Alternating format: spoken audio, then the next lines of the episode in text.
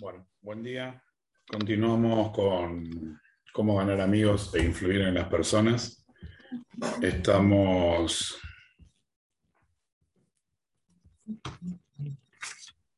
Perdón, un segundito. Estamos en la página 48, ¿sí?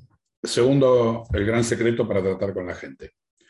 Solo hay un medio para que alguien haga algo. ¿Se ha detenido usted alguna vez a meditar en esto? Sí, solo un medio. Y es el de hacer que el prójimo quiera hacerlo. Recuerde que no hay otro medio. Es claro que usted puede hacer que un hombre quiera entregarle su reloj poniendo un revólver en el pecho. Puede hacer también que un empleado le preste su cooperación hasta que vuelva a la espalda, hasta que usted vuelva a la espalda, si amenaza con despedirlo. Puede hacer que un niño haga lo que usted quiere si empuña un látigo o lo amenaza. Pero estos métodos tan crudos tienen repercusiones muy poco deseables. La única manera de conseguir que usted haga algo es darle lo que usted quiere. ¿Y qué es lo que usted quiere? El, doctor, el famoso doctor Sigmund Freud, uno de los más distinguidos psicólogos del siglo XX, decía que todo lo que usted y yo hacemos surge por dos motivos, el impulso sexual y el deseo de ser grande. El profesor John Dewey, el más profundo filósofo de los Estados Unidos, formula la teoría con cierta diferencia. Dice el doctor Dewey que el impulso más importante de la naturaleza humana es el deseo de ser importante. Recuerde esta frase, el deseo de ser importante. Es muy significativa. La va a ver muy a menudo en este libro. ¿Qué es lo que quiere usted? No muchas cosas, pero las pocas cosas que desea son anheladas con una insistencia que no admite negativas. Casi todos los adultos normales quieren. Uno, la salud y la conservación de la vida. Dos, alimento. Tres, sueño. Cuatro, dinero y las cosas que compra el dinero. Cinco, vida en el más allá. Seis, satisfacción sexual. Siete, el bienestar de sus hijos. Ocho, un sentido de propia importancia. Casi todas las necesidades se ven complacidas en la vida, todas en verdad menos una, pero hay un anhelo casi tan profundo, casi tan imperioso como el deseo de alimentarse y dormir, y ese anhelo se ve satisfecho muy rara vez. Es lo que Freud, perdón, es lo que llama Freud el deseo de ser grande, es lo que llama Dewey el deseo de ser importante. Lincoln empezó una vez una carta con estas palabras. A todo el mundo le agrada un elogio. William James dijo, el principio más profundo del carácter humano es el anhelo de ser apreciado. Véase que no hablo del deseo, sino del anhelo de ser apreciado. Ahí tenemos una sed humana infalible y persistente, y los pocos individuos que satisfacen honestamente esta sed del corazón podrán tener a los demás en la palma de la mano, y hasta el sepulturero se apenará cuando mueran. El deseo de sentirse importante es una de las principales diferencias que distinguen a los hombres de los animales. Demos un ejemplo. Cuando yo era niño en una granja de Missouri, mi padre criaba cerdos Duroc Jersey y vacas Hereford de pedigree. Solíamos exhibir nuestros cerdos y vacas en las ferias de los condados y en las exposiciones ganaderas de todo el medio oeste. Obteníamos primeros premios por veintenas. Mi padre fijaba las cintas azules en los trozos de muselina blanca y cuando llegaban amigos o visitantes a nuestra casa, sacaba esa muselina y entre él y yo mostrábamos los premios. Los cerdos no me interesaban por las cintas que habían ganado, pero mi padre sí. Estos premios le daban un sentido de importancia. Si nuestros antepasados no hubiesen sentido ese ardiente anhelo de ser importante, la civilización habría sido imposible. Sin él seríamos iguales que los animales. Este deseo de sentirse importante fue lo que llevó a un pobre empleado de una tienda de comestibles, un mozo sin recursos y sin educación, a estudiar unos libros de derecho que había encontrado en el fondo de un barril que entre otros restos de una casa deshecha compraban por 50 centavos. Quizás haya oído el lector hablar de este mozo. Se llamaba Lincoln. Este deseo de sentirse importante fue lo que inspiró a Dickens a escribir sus novelas inmortales.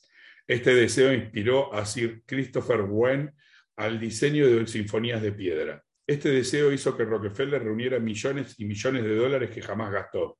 Y este mismo deseo hace que los hombres más ricos de cada ciudad construyan una casa demasiado amplia para sus necesidades.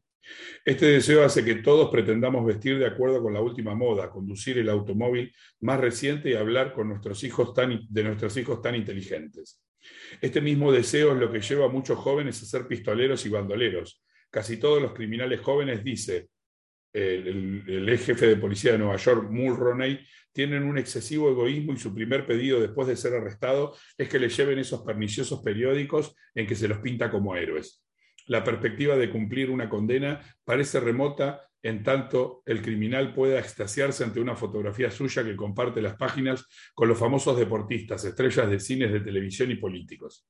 Si usted me dice cómo satisface sus deseos de ser importante, le diré que es usted. Esto es lo que determina su carácter. Es la cosa más significativa que hay en usted. Por ejemplo, John Rockefeller satisfacía su deseo de importancia dando dinero para que se levantara un hospital moderno en Pekín, China, a fin de atender a millones de pobres a quienes no había visto jamás ni jamás vería. Dillinger, en cambio, se sentía importante como bandido, asaltante de bancos y asesino. Cuando los agentes federales lo perseguían, penetró en una granja de Minnesota y exclamó, soy Dillinger. Estaba orgulloso de ser el enemigo público número uno. Sí, la diferencia significativa que se, que se advierte entre Dillinger y Rockefeller es la forma en la que satisfacían sus deseos de ser importantes. La historia chispea con, perdón, con divertidos ejemplos de personajes famosos que lucharon para dar satisfacción a sus deseos de importancia. El mismo George Washington quería ser llamado su poderío, el presidente de los Estados Unidos, y Colón reclamaba el título de almirante del océano y virrey de las Indias. Catalina la Grande se negaba a abrir cartas que no estuvieran dirigidas a su majestad imperial, y la señora de Lincoln en la Casa Blanca se volvió una vez a la señora de Grant como una tigresa y gritó, ¿cómo se usted atreve a sentarse en mi presencia sin que yo la haya invitado a hacerlo? Nuestros millonarios ayudaron al almirante Beer y a financiar su expedición a la Antártica en Antártico en 1928 con la condición de que la caleta y las montañas heladas fuesen bautizadas con sus nombres. Y Víctor Hugo aspiraba a que la ciudad de París nada menos fuera rebautizada con su nombre. Yo voy a poner acá el condado de Gustavo Mandallo en de San Vicente. Hasta Shakespeare, grande entre los grandes, trató de alegrar brillo a su nombre, procurándose un escudo de nobleza para su familia. Hay personas que se convierten en inválidos para obtener simpatía y atención y satisfacer así sus deseos de importancia. Por ejemplo, tomemos a la señora McKinley, se sentía importante al obligar a su esposo, el presidente de los Estados Unidos, a descuidar importantes asuntos de Estado para reclinarse junto a su cama, un brazo en torno a su cuerpo, hasta que la hiciera dormir. Alimentaba su deseo de ser atendida, insistiendo en que el presidente permaneciera con ello mientras ella se hacía arreglar los dientes y una vez provocó una tormentosa escena cuando McKinley tuvo que dejarla sola con el dentista para acudir a una cita con John Hay, secretario de Estado. La escritora Mary Robin Ringhart me contaba una vez el caso de una mujer joven, inteligente, vigorosa, que quedó postrada en cama a fin de satisfacer sus deseos de sentirse importante. Un día, relata la señora Ringhart, esta mujer se vio obligada a afrontar algo, acaso su edad y el hecho de que nunca se casaría. Contempló los años solitarios que tenía por delante y en lo poco que le quedaba por esperar se metió en la cama y durante diez años su anciana madre subió y bajó las escaleras para cuidarla, alimentarla, atenderla en su habitación de un tercer piso. Por fin un día la madre, fatigada de tanto que hacer, enfermó y a poco murió. Durante unas semanas languideció la inválida, después se levantó, se vistió y volvió a vivir. Algunas autoridades declaran que ciertas personas pueden llegar a la demencia a fin de encontrar en sus sueños el sentido de importancia que les ha sido negado en el áspero mundo de la realidad. Hay en los hospitales de Estados Unidos más enfermos mentales que en todas las otras enfermedades juntas.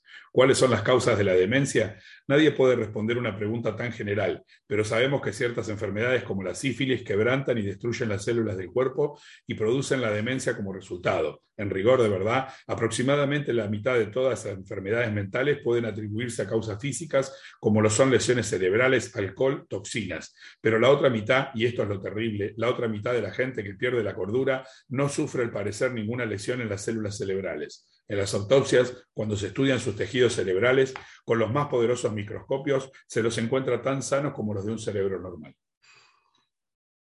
¿Por qué enloquecen estas personas? Yo hice recientemente esta pregunta al médico jefe de uno de nuestros más importantes hospicios. Este médico que ha recibido los más altos honores y las recompensas más codiciadas por sus conocimientos sobre la demencia, me confió francamente que no sabe por qué enloquece la gente. Nadie lo sabe de seguro. Pero me dijo que muchas personas que enloquecen encuentran en la demencia ese sentido de su importancia que no pudieron obtener en el mundo de la realidad. Después me narró lo siguiente. Tengo una paciente cuyo casamiento resultó una tragedia. Deseaba amor, satisfacción sexual, hijos y prestigio social, pero la vida destrozó todas sus esperanzas. Su esposo no la amaba. Hasta se negaba a comer con ella y la obligaba a servirle la comida en su cuarto en el primer piso. No tenía hijos ni importancia social. Enloqueció. y en su imaginación se divorció y recuperó su nombre de soltera. Ahora cree que se ha casado con un aristócrata inglés e insiste que se la llame Lady Smith. Y en cuanto a los hijos, se imagina que todas las noches da a luz a uno. Cada vez que la visito me dice, doctor, anoche tuve un bebé. La vida hizo naufragar todas las naves de sus sueños, en los escollos de la realidad. Pero en las islas fantásticas llenas del sol de la demencia, todas esas naves llegan ahora a puerto con las velas desplegadas. ¿Tragedia? Pues no lo sé. Su médico me dijo, si pudiera estirar una mano y devolverle la cordura, no lo haría. Es mucho más feliz tal como está. Si alguna persona tiene tanta sed de importancia que llega a la demencia, imaginemos los milagros que usted o yo podemos lograr si damos al prójimo una honrada apreciación de su importancia, del otro lado de la demencia. Una de las primeras personas en el mundo norteamericano de los negocios a la que se le pagó un salario anual de más de un millón de dólares cuando no había impuesto a los ingresos y una persona que ganaba 50 dólares a la semana podía vivir muy bien fue Charlie Schwab. Charles Schwab.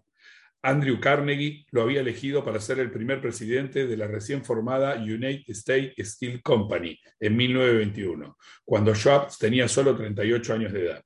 Posteriormente, Schwab partió de United Steel para hacerse cargo de Bethlehem Steel Company, en este momento cargada de problemas y la reconstruyó hasta volverla una de las compañías de mejor balance en el país. ¿Por qué pagaba Andrew Carnegie a Charlie Schwab más de un millón de dólares por año, o sea, unos 3 mil dólares por día. ¿Por qué? ¿Acaso porque Schwab era un genio? No. ¿Porque sabía más que otros técnicos acerca de la fabricación de acero? Tampoco. Charlie Schwab me había confesado que trabajaba con él muchos hombres que, habían, que sabían considerablemente más que él acerca de la fabricación de acero. Schwab aseguraba que se le pagaba ese sueldo sobre todo por su capacidad para tratar con la gente. Le pregunté cómo hacía. Voy a dar su secreto en sus mismas palabras, palabras que deberían ser grabadas en bronce y fijadas en todos los hogares y escuelas, en todas las tiendas y oficinas del país. Palabras que los niños deberían recordar de memoria, en lugar de esforzarse por saber la conjugación de verbos latinos o las cifras de la lluvia anual en Brasil. Palabras que transformarán su vida, lector, y la mía, por poco que las escuchemos. Considero, dijo Schwab, que el mayor bien que poseo es mi capacidad para despertar entusiasmo entre los hombres, y que la forma de desarrollar lo mejor que hay en el hombre es por medio del aprecio y el aliento. Nada hay que mate tanto las ambiciones de una persona como las críticas de sus superiores. Yo jamás critico a nadie. Creo que debe dar a una persona un incentivo para que trabaje. Por eso siempre estoy deseoso de ensalzar, pero soy remiso para encontrar defectos. Si hay algo que me gusta, soy caluroso en mi aprobación y generoso en mis elogios. Esto es lo que hacía yo, pero ¿qué hace la persona común? Precisamente lo contrario. Si alguna cosa no le gusta, arma un escándalo. Si le gusta, no dice nada. En mi amplia relación con la vida, en mis encuentros con muchos grandes personajes en diversas partes del mundo, declaró Schwab, no he encontrado todavía la persona, por grande que fuese o elevada que fueran sus funciones, que no cumpliera mucho trabajo y realizara mayores esfuerzos dentro de un espíritu de aprobación que dentro de un espíritu de crítica. Esa fue, agrego francamente, una de las principales razones del notable éxito de Andrew Carnegie. Carnegie elogiaba a sus semejantes en público y en privado. Carnegie quiso elogiar a sus ayudantes hasta después de su muerte. Para su tumba escribió un epitafio que decía, aquí yace un hombre que supo cómo rodearse de los hombres más hábiles que él. La apreciación sincera fue uno de los secretos del buen éxito de Rockefeller en su trato con la gente. Por ejemplo, cuando uno de sus socios, Edward Berford, cometió un error e hizo perder a la firma un millón de dólares con una mala compra en América del Sur, John Dee pudo haberlo criticado, pero sabía que Bedford había procedido según las mejores luces y el incidente quedó en nada. Pero Rockefeller encontró algo que elogiar. Felicitó a Bedford porque había podido salvar del 60% del dinero invertido. Espléndido, dijo Rockefeller. No siempre nos va tan bien en mi despacho. Tengo entre mis recortes una historia que, nunca sucedió, pero la repetiré porque ilustra una verdad. Según esta fantasía, una mujer granjera, al término de una dura jornada de labor, puso unos platos de los, de los hombres de la casa nada más que heno. Cuando ellos indignados le preguntaron si se había vuelto loca, ella replicó, ¿y cómo iba a saber que se darían cuenta? Hace 20 años que cocino para ustedes y en todo este tiempo nunca me dieron a entender que no comían heno. Qué bueno. Hace unos años se hizo un estudio sociológico entre esposas que habían abandonado sus hogares y el cual creen que fue la razón principal que dieron para haber tomado su decisión. Falta de aprecio. Si se hiciera un estudio similar entre maridos que han huido de sus casas, creo que llegarían a la misma conclusión. Con frecuencia damos tan por sentada la presencia de nuestro cónyuge que nunca le manifestamos nuestro aprecio. Un miembro de una de nuestras clases nos habló de un pedido que le había hecho su esposa. Ella y un grupo de mujeres de su parroquia habían iniciado un programa de automejoramiento.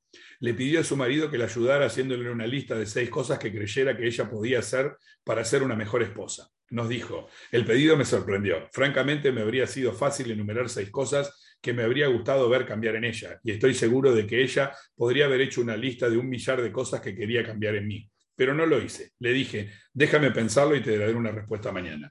Al día siguiente me levanté muy temprano y llamé al florista y le pedí que me mandara seis, seis, rosas rojas a mi esposa con una nota diciendo, no se me ocurren seis cosas que querrías que cambies, te amo tal como eres. Cuando llegué a casa esta tarde, ¿quién creen que me recibió en la puerta? Exacto, mi esposa. Estaba al borde de las lágrimas. No necesito decir que me felicité por no haber criticado como me lo había pedido. El domingo siguiente en la iglesia, después de que ella hubo informado el resultado de su tarea, varias mujeres del grupo se me acercaron y me dijeron, fue el gesto más tierno del que tengo noticia. Entonces comprendí cuál era el poder del aprecio. Florence Ziegfeld, el más espectacular de los empresarios teatrales de la, que ha habido jamás en Broadway, conquistó su reputación gracias a su sutil habilidad para glorificar a la joven norteamericana. Una vez tras otra, elegía a alguna joven de la que nadie se fijaba y la transformaba en el escenario en una resplandeciente visión de misterio y seducción. Como conocía el valor del aprecio y la confianza, hacía que las mujeres se sintieran bellas, por el solo hecho de su galantería y su consideración. Era además un hombre práctico. Aumentó el sueldo de las coristas desde 30 dólares por semana hasta una cifra que a veces llegaba a 175. Y también era caballeresco en las noches de estreno en el Folí. Enviaba telegramas a las estrellas de reparto y hermosas rosas a todas las chicas del coro. Yo sucumbí una vez a la moda del ayuno y pasé seis días y sus noches sin comer. No fue difícil.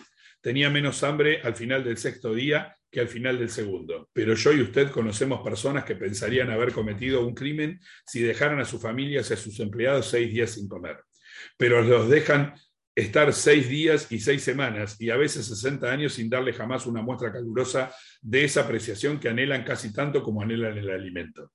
Cuando Albert Lund, uno de los grandes actores de su época, desempeñó el papel principal en la reunión de Viena, declaró, no hay nada que yo necesite tanto como el alimento para mi propia estima. Alimentamos los cuerpos de nuestros hijos y amigos y empleados, pero muy raras veces alimentamos su propia estima. Le damos carne, papa, para que tengan energía, pero descuidamos darles palabras amables que aprecio, que cantarían durante años en sus recuerdos. Paul Harvey es uno de en una de sus transmisiones radiales, El resto de la historia, cuenta con una apreciación sincera cómo pudo cambiar la vida de una persona. Contó que años atrás un maestro de Detroit le pidió a Stephen Morris que lo ayudara a encontrar un ratoncito que se había escapado en el aula de clases. El maestro apreciaba el hecho de que la naturaleza le había dado a Stevie algo que ningún otro alumno tenía. La naturaleza le había dado a Stevie un notable par de oídos para compensar la ceguera de sus ojos. Pero esta fue la primera ocasión en que Stevie sintió que se apreciaba la fineza de su oído. Ahora, años después, dice que ese acto de aprecio fue el comienzo de una nueva vida. Desde aquel entonces desarrolló un don del oído hasta volverse bajo el nombre artístico de Stevie Wonder, uno de los grandes músicos populares de la década de 1970. Algunos lectores están diciendo ahora mismo al leer estas líneas, cosas viejas, elogios, adulación. Ya he hecho la prueba, no da resultado, al menos con personas inteligentes. Es claro que la adulación no da resultados con la gente que discierne. Es algo hueco, egoísta y poco sincero. Su empleo debe conducir al fracaso y así ocurre generalmente. Aunque no faltan personas tan hambrientas, tan sedientas de que se les demuestre aprecio, que tengan cualquier cosa, así como un hombre hambriento puede comer hierbas y lombrices. Hasta la reina Victoria era susceptible de la adulación. El primer ministro Benjamin Disraeli confesó que cuando trataba con la reina empleaba abundante esa adulación.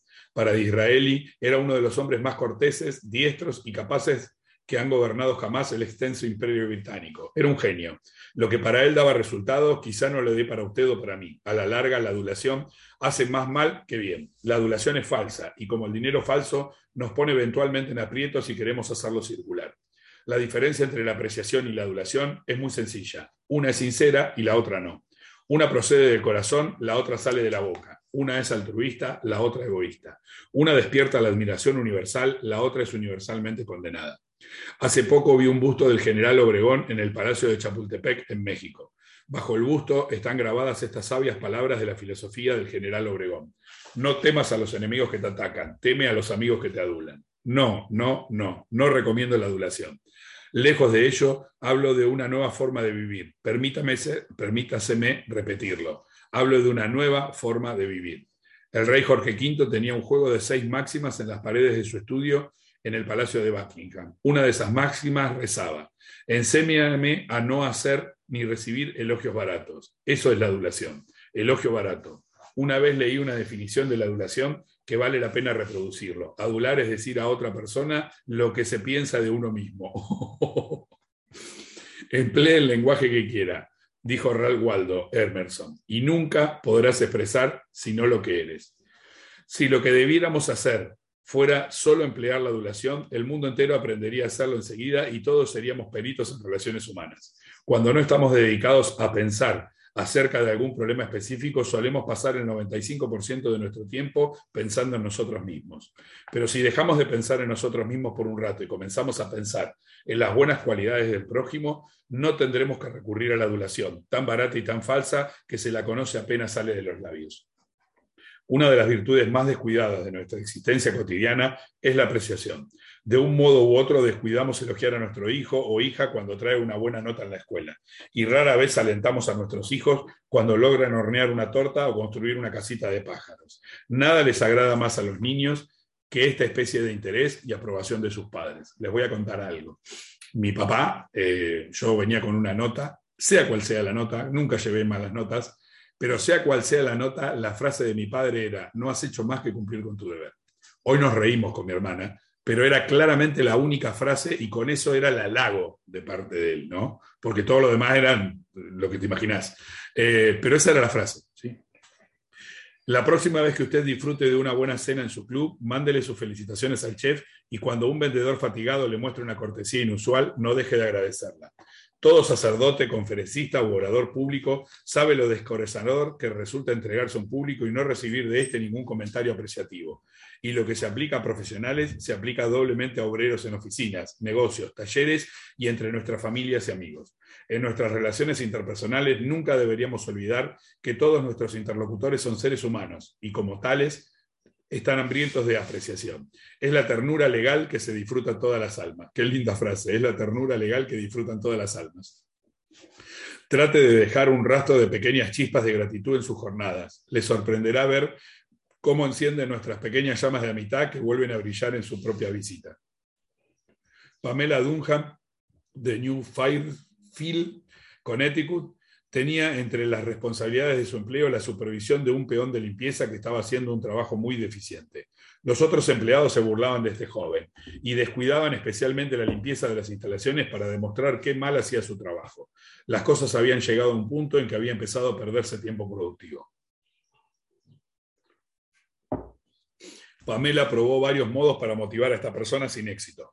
Notó que en una ocasión hizo especialmente bien su trabajo. Entonces lo elogió en presencia de otra gente. A partir de ahí el trabajo empezó a mejorar. Y muy pronto el joven cumplía eficientemente con sus tareas. Hoy en día hace un excelente trabajo y recibe el aprecio y el reconocimiento que merece. La apreciación honesta logró resultados allí donde la crítica y el ridículo habían fallado. Herir a la gente no solo no la cambia, sino que es una tarea que nadie nos agradecerá. Hay un viejo dicho que yo he escrito en una hoja y pegado en el espejo del baño, donde lo veo todos los días. Pasaré una sola vez por este camino, de modo que cualquier bien que pueda hacer o cualquier cortesía que pueda tener para con cualquier ser humano, que sea ahora, no la dejaré para mañana ni la olvidaré, porque nunca más volveré a pasar por aquí. Emerson dijo, todo hombre que conozco es superior a mí en algún sentido. En ese sentido, aprendo de él. Si así sucedía con Emerson, ¿no es probable que lo mismo sea cien veces más cierto en su caso o en el mío? Dejemos de pensar en nuestras realizaciones y nuestras necesidades. Tratemos de pensar en las buenas cualidades de otras personas. Olvidemos entonces la adulación. Demos prueba de una apreciación honrada, sincera de esas cualidades. Seamos calurosos en la aprobación y generosos en el elogio. Y la gente acogerá con cariño nuestras palabras y las atesorará y las repetirá toda una vida años después de habernos olvidado a nosotros. Regla 2. Demuestra aprecio honrado y sincero. 3. Quien puede hacer esto tiene al mundo entero consigo. Quien no puede, marcha solo por el camino. Yo iba a pescar al estado de Maine todos los veranos. Personalmente me gustaba sobremanera las fresas con crema, pero por alguna razón misteriosa los peces prefieren las lombrices. Por eso, como cuando voy de pesca no pienso en lo que me gusta a mí, sino en lo que prefieren los peces, no cebo el con fresas y crema. En cambio, balanceo una lombriz o saltamonte frente al pez y digo, ¿te gustaría comer esto?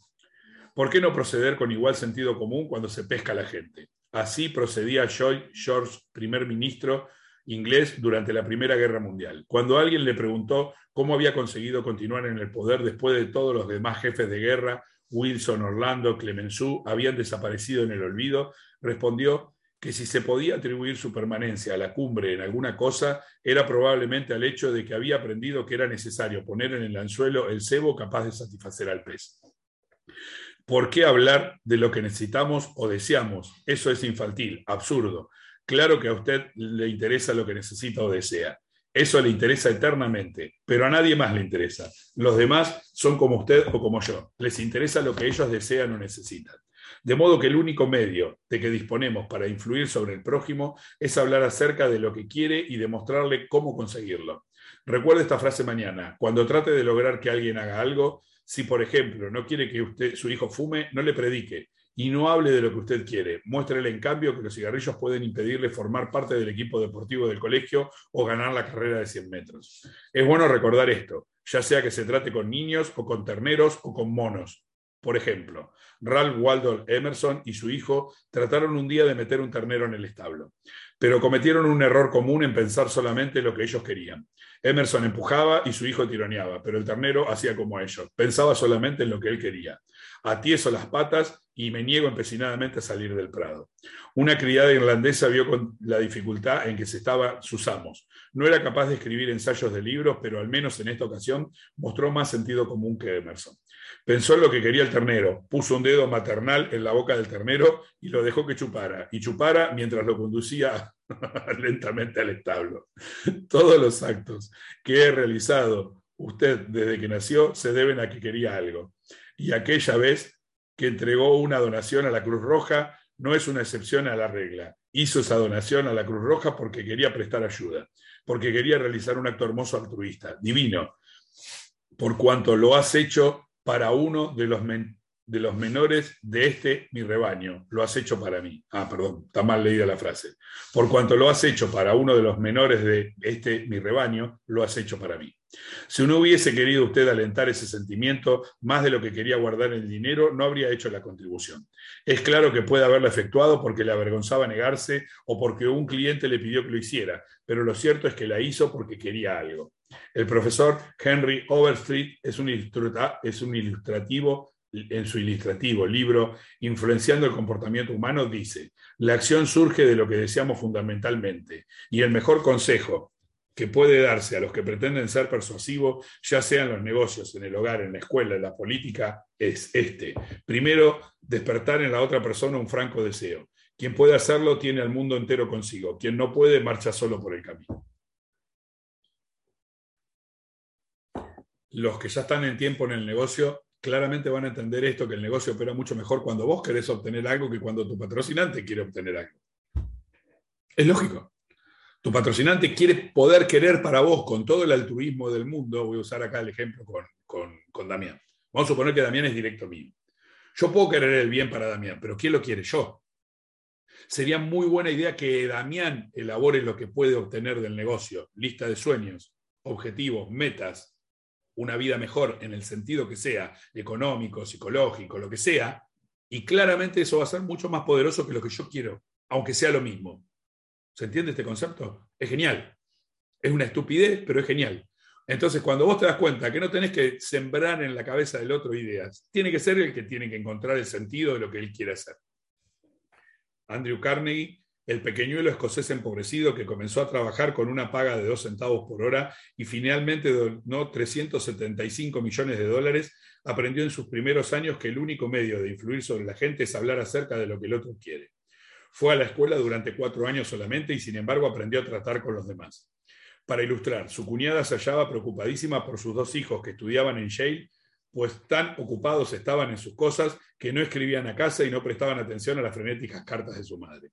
Carnegie ofreció apostar 100 dólares a que conseguiría una respuesta a vuelta de correo sin pedirla siquiera. Alguien aceptó el reto. Carnegie escribió entonces a sus sobrinos una carta chacotona en la que mencionaba como al pasar en una postdata el envío de 5 dólares por cada sobrino, pero no adjuntó el dinero. A vuelta de correo llegaron respuestas que agradecían al querido tío Andrew su atenta carta y ya sabe usted el resto.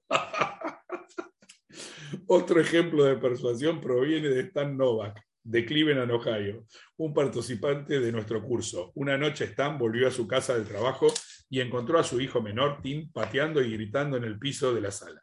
Al día siguiente debía empezar el jardín de infantes y ahora protestaba diciendo que no iría. La reacción normal de Stan habría sido ordenarle al niño que fuera a su cuarto y recomendarle que hiciera la idea de que iría de todos modos. No le habría dejado alternativa, pero al reconocer que esto no ayudaría a Tim a iniciar con la mejor disposición su carrera escolar, Stan se detuvo a pensar, si yo fuera Tim, ¿qué podría gustarme del jardín de infantes? Junto con su esposa hicieron una lista de todas las cosas divertidas que haría Tim, como pintar con los dedos, cantar canciones, jugar con amigos nuevos, etc. Después pasó a la acción. Todos empezamos a pintar con los dedos en la mesa de la cocina, mi esposa Lil, mi otro hijo Bob y yo mismo. Y nos divertimos mucho. Al poco rato asomó Tim a espiar. De inmediato nos rogó que los dejáramos participar. Oh, no, tienes que ir al jardín de infantes a aprender a pintar con los dedos.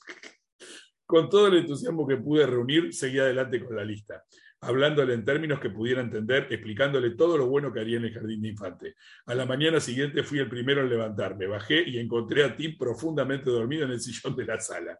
¿Qué estás haciendo aquí? Le pregunté. Estoy esperando para ir al jardín de infante, no quiero llegar tarde.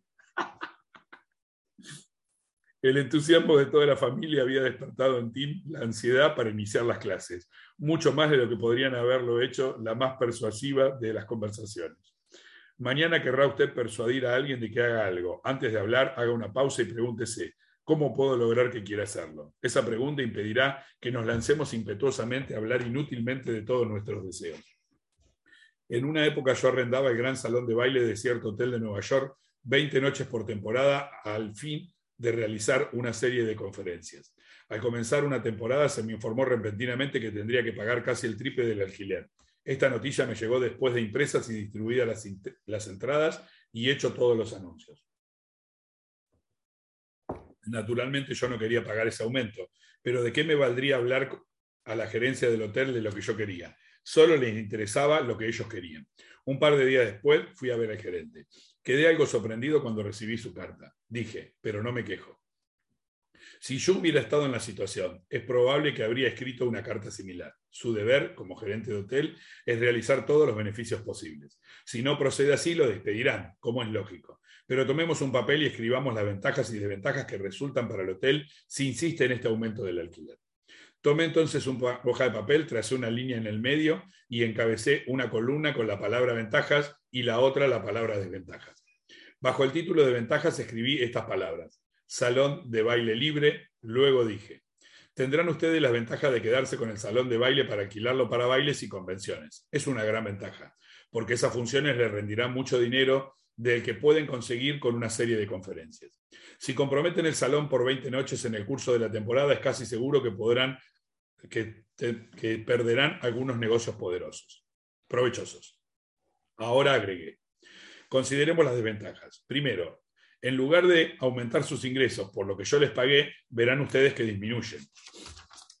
En realidad lo que van, lo van a perder todo, porque no puedo pagar el alquiler que me piden. Me veré obligado a efectuar esas conferencias en algún otro local. Hay además otras desventajas para ustedes. Estas conferencias atraen multitudes de personas educadas y cultas. Se trata pues de una buena propaganda, ¿verdad? Lo cierto es que si gastaran ustedes 5 mil dólares en anuncios periodísticos, no conseguirían atraer al hotel tanta gente como la que viene a estas conferencias. Esto vale mucho para el hotel, ¿verdad? Mientras hablaba, escribí estas dos desventajas, bajo el título correspondiente, y entregué la hoja de papel al gerente diciéndole, deseo que estudie cuidadosamente las ventajas y las desventajas que van a resultar para el hotel de esta decisión, y que después me haga conocer su resolución definitiva. Al día siguiente recibí una carta en la que se me informaba que mi alquiler aumentaría solo el 50% en lugar del, 300%. Recuérdese que obtuve esta reducción sin decir una palabra de lo que yo quería. No hablé más de lo que quería el hotel y de cómo podía lograrlo. Supongamos que yo hubiera procedido de la manera humana natural. que hubiera entrado violentamente en la oficina del gerente para decirle, ¿qué es esto de aumentarme el alquiler en 300% cuando sabe que ya han impreso y repartido las entradas y efectuado todos los anuncios? 300%, absurdo, no lo voy a pagar. ¿Qué habría ocurrido entonces? Sencillamente que habría comenzado una discusión. Y ya sabe cómo terminan las discusiones. Aunque yo hubiese convencido al gerente de su horror, su orgullo habría hecho difícil que veamos uno de los mejores consejos que jamás se han dado en cuanto al arte de las relaciones humanas. Si hay un secreto del éxito, dice Henry Ford, reside en la capacidad para apreciar el punto de vista del prójimo y ver las cosas desde el punto de vista así como del propio. Tan bueno es el consejo que quiero repetirlo si hay un secreto del éxito, reside en la capacidad para apreciar el punto de vista del prójimo y ver las cosas desde ese punto de vista como del propio. Es tan sencillo, tan evidente, que cualquiera debería apreciar a primera vista la verdad que encierra. Sin embargo, el 90% de la gente de la Tierra no ignora el 90%, lo ignora el 90% de las veces. Un ejemplo. Estudié las cartas que llegan a su escritorio mañana por la mañana y verá que casi todas ellas violan esta norma del sentido común. Veamos esta carta escrita por el jefe del departamento de radio de una agencia de publicidad que tiene sucursales en todo el continente. Esta carta fue enviada a los gerentes de estaciones locales de radio en todo el país. He fijado entre paréntesis mis reacciones en cada párrafo. Se fulano de tal, ciudad de cual, Indiana, papá. Estimado señor fulano, la compañía tal desea conservar su posición como principal agencia publicitaria en el terreno radiofónico entre paréntesis, ¿a quién le interesa lo que desea su compañía? a mí me preocupan mis problemas. El banco va a ejecutar la hipoteca sobre mi casa. El jardín está lleno de plagas. El mercado de valores bajó ayer. Perdí el tren de las 8 y 15 esta mañana. No me invitaron anoche al baile de los Pérez. El médico me dijo que tengo mucha presión arterial, neuritis y caspa. Y bien, ¿qué ocurre? Llego esta mañana a la oficina, preocupado, abro mi correspondencia y me encuentro con un señor engreído que desde Nueva York se dedica a cacarear sobre lo que desea de, de su compañía.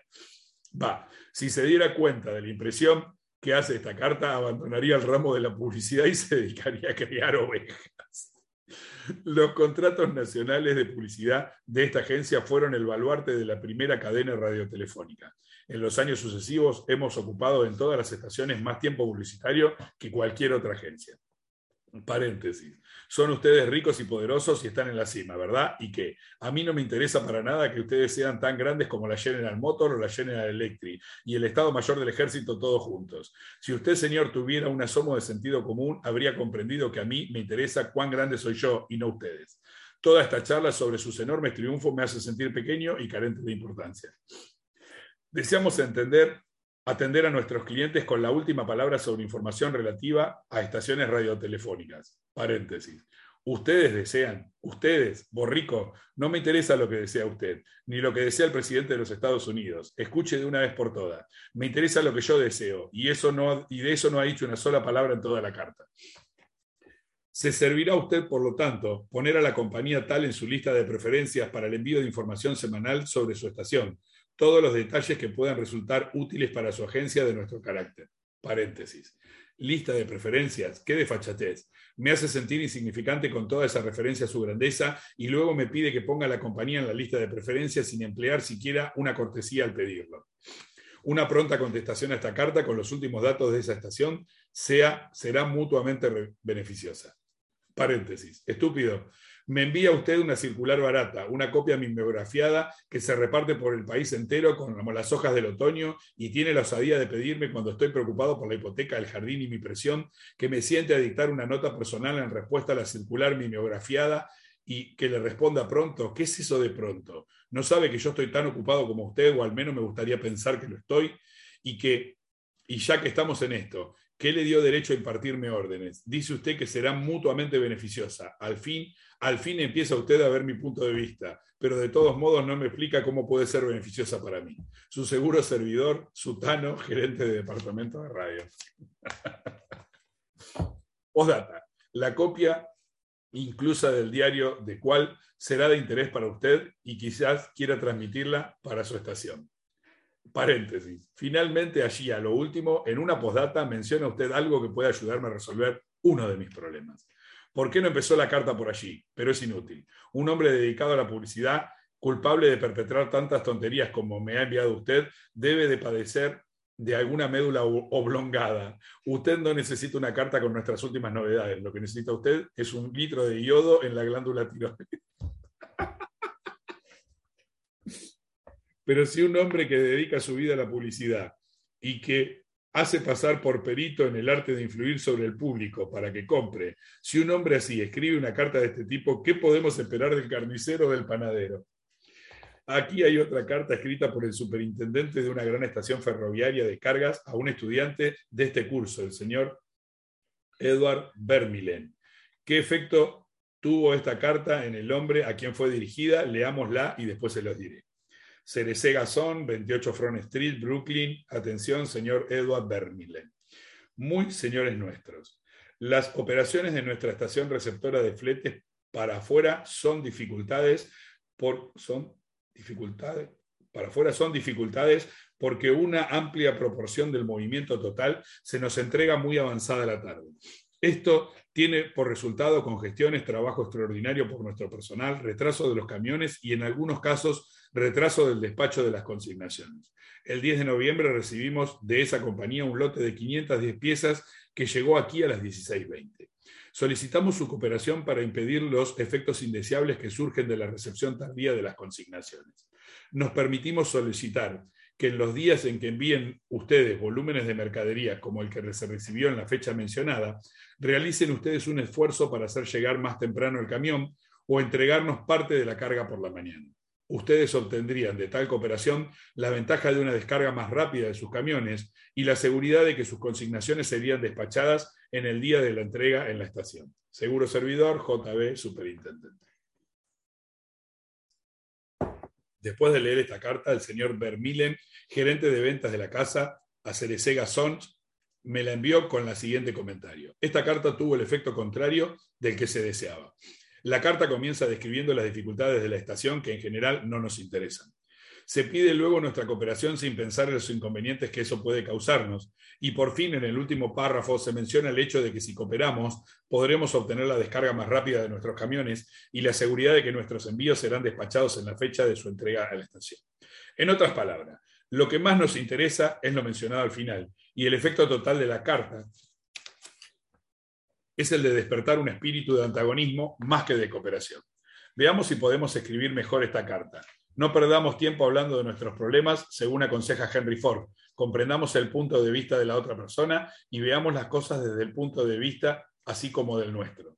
Demos una muestra de la carta revisada, quizás no sea la mejor, pero no, pero perdón, no sea la mejor, pero no es mejor que la original. Bueno, está encabezado. Estimado señor Vermillen, su compañía es uno de nuestros, es uno de, es, su compañía es uno de nuestros buenos clientes desde hace 14 años. Naturalmente agradecemos sobremanera ese patrocinio y ansiamos darle el servicio veloz y eficiente que merece.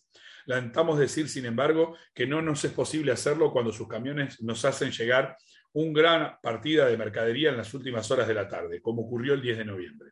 Sucede así porque muchos otros clientes hacen también sus entregas en las últimas horas de la tarde y naturalmente esto produce una congestión. Como resultado de ello, sus camiones quedan inevitablemente detenidos en la estación y a veces hasta se retrasa el envío de las mercancías al interior. Esto es una grave dificultad. ¿Cómo se puede evitar? Haciendo sus entregas en la estación por la mañana cuando les sea posible, eso facilitará, el movimiento de sus camiones. Sus envíos obtendrán inmediata atención y nuestro personal podrá retirarse temprano a gozar de una comida con los deliciosos productos que ustedes fabrican. Cualquiera sea el momento en que lleguen los envíos, haremos siempre todo lo posible por servirles con rapidez. Sé que usted está muy ocupado, sírvase no molestarse en contestar esta nota. Bárbara Anderson, empleada de un banco de Nueva York, deseaba mudarse a Phoenix, Arizona en busca de un mejor clima para la salud delicada de su hijo. Usando los principios que había aprendido en nuestro curso, escribió la siguiente carta a 12 bancos de Phoenix. Estimado señor, mis 10 años de experiencia bancaria podrían resultar de interés para su banco en crecimiento como el suyo. En distintos puestos de la operatoria bancaria con Bankers Trust Company de Nueva York, hasta llegar a mi puesto actual como gerente del área. He adquirido conocimiento de todas las fases del mundo bancario, incluyendo relaciones entre depositante, crédito, préstamo y administración interna. En mayo me trasladaré a Fini y estoy segura de que si me da la oportunidad podré contribuir al crecimiento de su institución. Llegaré a esa sociedad el 3 de abril y le agradeceré que me permita mostrarle cómo puedo ayudar a su banco a alcanzar sus objetivos. Sinceramente, Bárbara Anderson. ¿Recibió alguna respuesta a esta carta la señora Anderson? 11 de los 12 bancos la invitaron a presentarse para una entrevista y posteriormente tuvo que elegir entre diversas ofertas de empleo. ¿Por qué? Porque la señora Anderson no le comunicó lo que ella quería. Les escribió exclusivamente sobre cómo ella podía serles de utilidad a ellos. Se concentró en los deseos de los bancos, no en los suyos. Miles de vendedores recorren hoy las calles cansados, decepcionados, sin buena paga. ¿Por qué? Porque solo piensan en lo que ellos quieren. No comprenden que ni usted ni yo queremos comprar nada. Si quisiéramos, saldríamos a comprarlos pero a usted y a mí nos interesa siempre resolver nuestros problemas. Si un vendedor puede demostrar que sus servicios o sus productos nos ayudan a resolver nuestros problemas, no tendrá que forzarse por vendernos nada. Ya lo compraremos nosotros. Y un cliente desea creer que es él quien compra, no él quien vende. Sin embargo, muchos hombres se pasan la vida como corredores de venta sin ver esas cosas desde el punto de vista del cliente. Por ejemplo, yo viví durante muchos años en Forest Hill, pequeña comunidad de casas particulares en el centro del distrito de Nueva York. Un día cuando iba deprisa hacia la estación me encontré casualmente con un vendedor de terrenos que durante muchos años había comprado y vendido propiedades en Long Island. Conocía muy bien Forest Hill y sabiéndole le pregunté apresuradamente si mi casa estaba construida con vigas de metal. Me dijo que no lo sabía y agregó que yo sabía ya que podía averiguarlo telefoneando a la asociación Forest Hill Garden. A la mañana siguiente recibí una carta de él. Me daba la información que yo quería. No, perdón. A la mañana siguiente recibí una carta de él. Me daba la información que yo quería. La podía haber conseguido en un minuto mediante un llamado telefónico, pero no lo hizo. Me decía otra vez cómo yo podía, cómo podía averiguarlo yo y después me pedía que lo dejara encargarse de mi seguro. No le interesaba ayudarme, le interesaba ayudarse a sí mismo. Howard Lucas de Birmingham, Alabama, cuenta cómo manejaron una misma situación dos vendedores de la misma compañía. Hace varios años yo estaba en el equipo de administración de una pequeña compañía. Teníamos cerca oficinas distritales de una gran compañía de seguros. Sus agentes tenían asignados territorios y nuestra compañía estaba encomendada a dos agentes, a los que llamaré Carl y John. Una mañana apareció Carl en nuestra oficina y mencionó al pasar que su compañía había introducido un nuevo seguro de vida para ejecutivos y creía que podría interesarnos, por lo que volvería cuando tuviera más información al respecto. El mismo día nos vio a John en la calle cuando volvíamos a almorzar y gritó, ¡Eh, Lucas, esperen, tengo una gran noticia para ustedes! Corrió hacia nosotros y muy excitado nos habló de un nuevo seguro de vida que su compañía había puesto en actividad ese mismo día. Era el mismo que había mencionado Carr al pasar. Nos había reservado las primeras planillas que había llegado. Nos hizo un esbozo del sistema y terminó diciendo, este seguro es algo tan novedoso que mañana haré venir a alguien de la oficina central a que lo explique. Mientras tanto, llenemos y firmemos estas planillas. Así él tendrá material más sólido para dar sus explicaciones. Su entusiasmo despertó en nosotros un anhelo ardiente de tener esos seguros, aun cuando carecíamos de los detalles. Cuando lo supimos, confirmaron la apreciación inicial del John, quien no solo nos vendió una póliza a cada uno, sino que posteriormente duplicó la cobertura. Carr podría haber hecho esas ventas, pero no hizo ningún esfuerzo por despertar en nosotros el deseo de comprar. El mundo está lleno de personas egoístas, aprovechadoras, de manera que los pocos individuos que sin egoísmo tratan de servir a los demás tienen enormes ventajas. No hay competencia contra ellos. Owen Young dijo, un hombre que se puede poner en el lugar de los demás, que puede comprender el funcionamiento de la mente ajena, no tiene por qué preocuparse por el futuro. Si por leer este libro gana usted una sola cosa, una creciente tendencia a pensar siempre según el punto de vista de la otra persona y ver las cosas desde ese ángulo, si usted consigue tan solo de este libro, bien podrá decir que ha subido un peldaño más en su carrera. Ver desde este punto de vista de la otra persona y despertar en esa persona un deseo ferviente de algo, no debe confundirse con manipular a esa persona de modo que haga algo en detrimento de sus propios intereses. Ambos partidos deben salir ganando de la negociación. En las cartas entre el señor Vermilen, tanto del remitente como del receptor de la correspondencia, ganaron al implementarse lo sugerido. Tanto el banco como la señora Anderson ganaron gracias a la carta de ella, porque el banco ganó una empleada valiosa y la señora Anderson un buen empleo. Y en el ejemplo de la venta de seguros que hizo John al señor Lucas, ambos ganaron con la transacción. Otro ejemplo en el que ganan todos usando este principio de despertar un interés viene de Michael Whedon, de Warwick, Rhode Island, que es el vendedor distrital de la empresa Shield Oil. Mike quería llegar a ser el vendedor número uno del distrito, pero había una estación de servicio que se retraía sus servicios. La administraba un hombre anciano a quien era imposible motivarlo para que aseara o pusiera en condiciones la estación. Estaba en tan mal estado que las ventas declinaban significativamente. Este administrador no quiso prestar oídos a ninguna de las súplicas de Mike para jerarquizar la estación de servicio. Después de muchas exhortaciones y discusiones privadas, en ninguna de las cuales obtuvo el menor resultado, Mike decidió invitar al anciano a visitar la estación de servicio Shell más nueva del territorio. El hombre quedó tan impresionado por las instalaciones de la nueva estación que cuando Mike lo visitó la vez siguiente, la suya estaba limpia, pintada y las ventas habían vuelto a subir. Esto le permitió a Mike alcanzar su tan ansiado puesto número uno en su distrito. Todas sus súplicas habían fallado, pero al despertar un anhelo en el administrador, al mostrarle una estación de servicio moderna, logró su objetivo y ambos y ambos se beneficiaron. Casi todos los hombres van al colegio y aprenden a leer a Virgilio y a dominar los misterios del cálculo, sin descubrir jamás cómo funciona su mente. Por ejemplo, yo daba una vez un curso sobre oratoria para los jóvenes graduados en diversos colegios que entraban como empleados de la empresa Carrier Corporation, la organización que refrigera edificios y que instala aire acondicionados en todas partes. Uno de los estudiantes quiso persuadir a los demás de que jugaran al básquetbol, y esto fue más o menos su argumento. Quiero que ustedes vengan a jugar al básquetbol. Me gustaría jugar, pero las últimas veces que fui al gimnasio no había bastante muchachos para organizar un partido. Dos de tres nos pusimos a arrojar una pelota al otro y quedamos con un ojo negro. Deseo que ustedes quieran jugar conmigo mañana por la noche. Quiero jugar al básquetbol. ¿Habló acaso de lo que querían los demás? A nadie le gusta ir a un gimnasio al que nadie va, ¿verdad? Los otros no se interesaron por lo que deseaba este mozo y no querrían salir con un ojo negro. ¿Pudo haber demostrado que al ir al gimnasio los demás obtendrían algo que querían? Es claro, más actividad, mejor apetito, cerebro más despejado, diversión. Repitamos el sabio consejo del profesor Overstreet. Primero, despertar en la otra persona un franco deseo. Quien puede hacerlo tiene el mundo entero consigo. Quien no puede, marcha solo por el camino. Uno de los estudiantes que asistía a mi curso se hallaba preocupado por su hijito.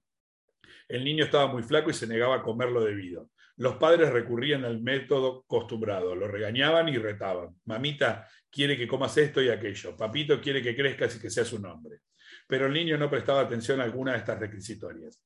Quien tenga un adarme de sentido común no puede esperar que un niño de tres años reaccione según el punto de vista del padre de 30. Pero era eso precisamente lo que esperaba el padre. Resultaba absurdo. Por fin lo comprendió y se dijo, ¿qué quiere el niño? ¿Cómo puedo vincular lo que yo quiero con lo que quiere él? Era fácil. Una vez que se puso a pensar, su hijito tenía un triciclo en el que le gustaba pedalear por la acera frente a la casa unas casas más lejos vivía un matón, un niño algo mayor, que le quitaba el triciclo al niñito y empezaba a pedalear. Naturalmente el niñito corría hasta su madre que tenía que ir a quitar el triciclo al matón y devolverlo a su hijo. Esto ocurría casi todos los días. ¿Qué quería pues el niño? No se necesitaba ser Sherlock Holmes para saberlo. Su orgullo, su ira, su deseo de sentirse importante. Las emociones más fuertes en su composición mental le instaban a la venganza, a dar un buen puñetazo en la nariz al matón. Y cuando el padre le dijo que algún día podría cerrar los ojos del matón a puñetazos si comía las cosas que la madre le recomendaba, cuando el padre le prometió esto ya no hubo problemas dietéticos. Aquel niño comía espinaca, coles, cualquier cosa a fin de poder castigar al matón que tantas veces lo había humillado. Después de resolver este problema, el padre encaró otro. El niño tenía la mala costumbre de empapar la cama. Dormía con su abuela. Por la mañana la abuela se despertaba, tocaba la sábana y decía, mira Johnny, lo que hiciste anoche. No, respondía el niño, yo no fui, fuiste tú. Retos, castigos, intentos de avergonzarlo, reiteración de que la madre no quería que hiciera eso, por ningún medio se conseguía tener seca la cama. Entonces se preguntaron los padres, ¿cómo podríamos hacer que este niño quiera dejar de mojar la cama? ¿Qué era lo que quería el niño? Primero quería usar pijama como su papito y no un camisón como la abuela. La abuela se estaba hartando de los inconvenientes nocturnos, de manera que de muy buen grado ofreció comprar unos pijamas para el niño, siempre que se corrigiera. Segundo, el pequeño quería una cama para él solo. La abuela no se opuso. La madre lo llevó consigo a la mueblería de Brooklyn, guiñó un ojo a la vendedora y dijo, aquí hay camas para el caballerito que desea hacer unas compras. La vendedora hizo que el niño se sintiera importante. Joven, ¿qué cosas desearía ver? Se guió el niño a toda su altura y contestó, quiero comprar una cama para mí solo. Cuando le mostraron una camita que la madre quería que comprara, la vendedora lo supo con un guiño de la madre y persuadió al niño de que esa era la cama que debería comprar. Al día siguiente fue entregada la cama y por la noche, cuando el padre volvió a casa, su hijo corrió a la puerta gritando, papito, papito, ven a ver mi cama, la que yo compré. El padre ante la camita obedeció la recomendación de Charlie Swab. Fue caluroso en su aprobación y generoso en el elogio. No vas a mojar esta cama, ¿verdad? Preguntó. Ah, no, no, no, no voy a mojar esta cama. El niño cumplió su promesa, porque su orgullo estaba en juego. Era su cama. Él y solo él la había comprado. Y ahora usaba pijama como un hombrecito. Quería portarse como un hombre y así fue. Otro padre, Dunsham, ingeniero telefónico, no podía conseguir que su hijita de tres años de edad comiera lo debido en el desayuno. Los regaños pedidos, promesas de costumbre fueron inútiles. Los padres se preguntaron entonces, ¿cómo podemos hacer que quiera comer? La niñita gustaba de imitar a su madre, sentirse grande. Una mañana la sentaron en una silla y la dejaron que preparara su desayuno. Es el momento psicológico. El padre entró a la cocina donde la niña preparaba su comida y la pequeña le dijo, mira papito, estoy haciendo el cereal esta mañana. Comió dos porciones de cereal esa mañana, sin que nadie se lo pidiera, porque estaba interesada personalmente. Había satisfecho su sentido de la importancia, había hallado en la preparación del desayuno un camino para expresar su yo. William Winter señaló una vez que la expresión del yo es la necesidad dominante en el carácter humano. ¿Por qué no nos hemos de recurrir a la misma psicología en los negocios? Cuando tenemos una idea brillante, en lugar de hacer que la otra persona piense que es nuestra, ¿por qué no dejarle que prepare esa idea por sí mismo como preparó el desayuno aquella niñita? Entonces considere que esa idea es suya, le gustará y quizás se sirva dos porciones. Recordemos, primero despertar en el prójimo un franco deseo. Quien puede hacerlo tiene el mundo entero consigo, quien no puede hacerlo marcha solo por el camino. Regla 3, despierten los demás un deseo vehemente. En pocas palabras, técnicas fundamentales para tratar con el prójimo. Regla 1, no critique, no condene ni se queje. Regla 2. Demuestre aprecio honrado y sincero. Regla 3. Despierten los demás un deseo obviamente. Corto la grabación.